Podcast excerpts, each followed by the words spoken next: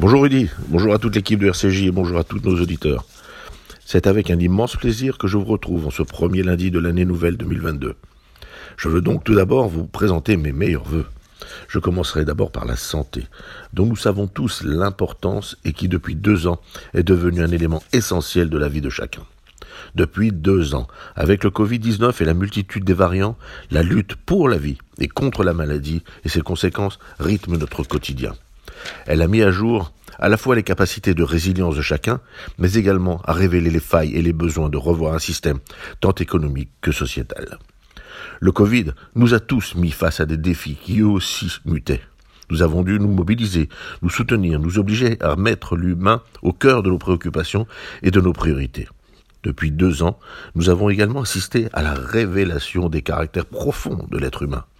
Dans l'immense majorité des cas, les femmes et les hommes ont senti le besoin de plus d'humanité et de solidarité.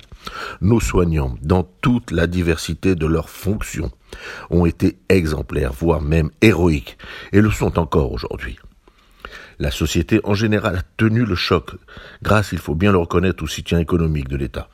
Cette situation exceptionnelle a également révélé des côtés obscurs de certains, qui, s'engouffrant dans les théories du complot, ont laissé libre cours à leurs idées nauséabondes. Dans cette période, nous avons pu voir se dessiner les contours d'une société complexe, dont certaines lignes étaient cachées.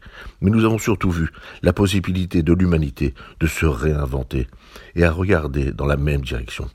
Il est bon de mettre en avant ce côté positif majoritaire, car le combat n'est pas terminé il est essentiel de montrer notre volonté de ne pas laisser la place aux séparatistes, aux antisémites, aux islamistes, aux racistes, aux complotistes, aux terroristes, qui ne font que se renforcer lorsque nous montrons le signe de faiblesse.